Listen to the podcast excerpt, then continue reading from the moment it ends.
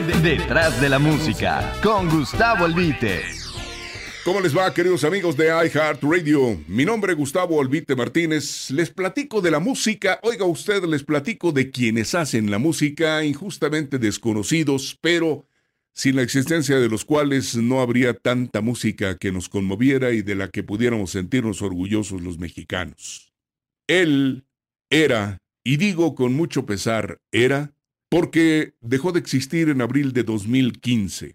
Un hombre por quien siento aún la más grande admiración. Desde que tuve el primer bendito contacto con un micrófono y un disco en una cabina de radio en San Andrés Chalchicomula o Ciudad Cerdán, Puebla, Conocí su nombre como autor. Me cautivó su forma de hacer canciones. Con el tiempo lo busqué ya en la Ciudad de México para decirle cuánto lo admiraba, y siendo un hombre que nunca perdió la humildad a pesar de su grandeza, me dispensó con su amistad y creo, sin presumir, con su afecto. Su nombre, Indalecio Ramírez Rodríguez. Le llamaban el poeta de los ojos garzos y también el indio de Igualapa, Guerrero, que fue su tierra. El tiempo me mantuvo en su cercanía en momentos de bohemia y emotividad y tuve la gloria de platicar múltiples ocasiones ante un micrófono con él. Alguna vez hicimos juntos un programa dominical que perseguía dar a conocer la personalidad de los compositores de aquellas canciones que conmueven al mundo. En pláticas cercanas y privadas, fui objeto de sus confidencias y sus añoranzas, del cariño inmenso que profesó al maestro Álvaro Carrillo, quien prácticamente lo convenció a viajar a la Ciudad de México y lo dio a conocer. De su vida, de sus orígenes pobres, de su herencia, de un trovador, su padre. En todo momento valoré su sencillez, a su extraordinario sentido del humor y su integridad a toda prueba. En la intimidad de los amigos le pedí muchas veces me cantara aquel su tema que dice porque solo borracho puedo estar en mi juicio. Una canción poco conocida. Él tenía muchos años de no probar una gota de licor y me dijo por qué, lo que respetuosamente guardo en el cofre del corazón y creo que nunca voy a contar esa historia.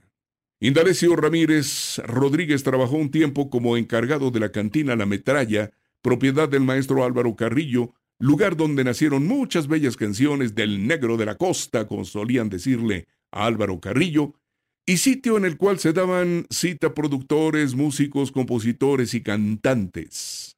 Ahí brillaban las ideas que muy pronto se convertían en éxitos radiofónicos. Pero, como me decía don Indalecio, es como si un perro compra una carnicería, explicando que la cercanía con el alcohol y la bohemia, peligrosa combinación, lo colocó como serio aspirante al alcoholismo crónico, del cual lo apartó un hecho trágico sucedido en su familia.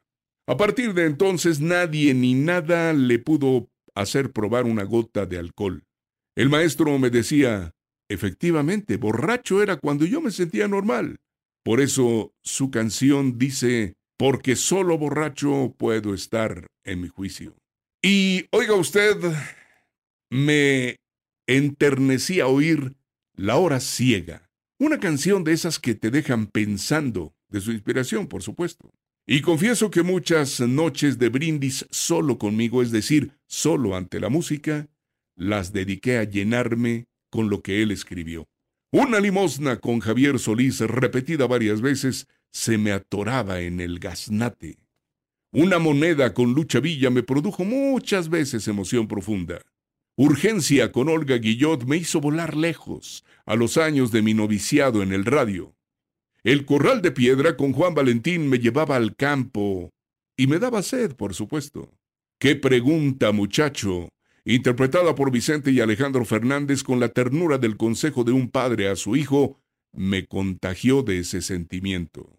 Corazón de perro con Vicente me empinaba en la melancolía. Que sepan todos, con el de Huentitán también, desde su introducción, movía mi mano en dirección al vaso de agua, por supuesto. Me deslumbró su capacidad de ternura para hacer el jazmín y la rosa con el lenguaje de las flores. El día que yo muera con Gerardo Reyes me conmovió siempre. Cuando empecé a hacer entrevistas para alimentar un canal de YouTube con mi nombre, el maestro Indalecio Ramírez prácticamente fue mi padrino. Recuerdo a Pepe Jara, el trovador solitario, que acerca de el afecto profundo entre amigos, me enseñó a llamar amor de machos al cariño que se siente por un igual de su sexo, en este caso, hombres. Cada vez que lo encontré, el maestro Indalecio Ramírez me iluminó el alma, con su sabiduría, con su sentido del humor, con sus canciones. Y cada vez que lo abracé, al mismo tiempo le dije cuánto lo admiraba. Tuve el privilegio de su amistad sin interés ni medida. Es el único, o era el único bálsamo, que entonces, ahora, sirve para aliviar su ausencia. Solo un alma pura puede encender cariños puros y gratitudes limpias, y eso encierra mi corazón por su recuerdo. Maestro Indalecio Ramírez Rodríguez, el poeta de los ojos garzos, el taciturno indio de Igualapa. Detrás de la música, con Gustavo Albite. I heart radio.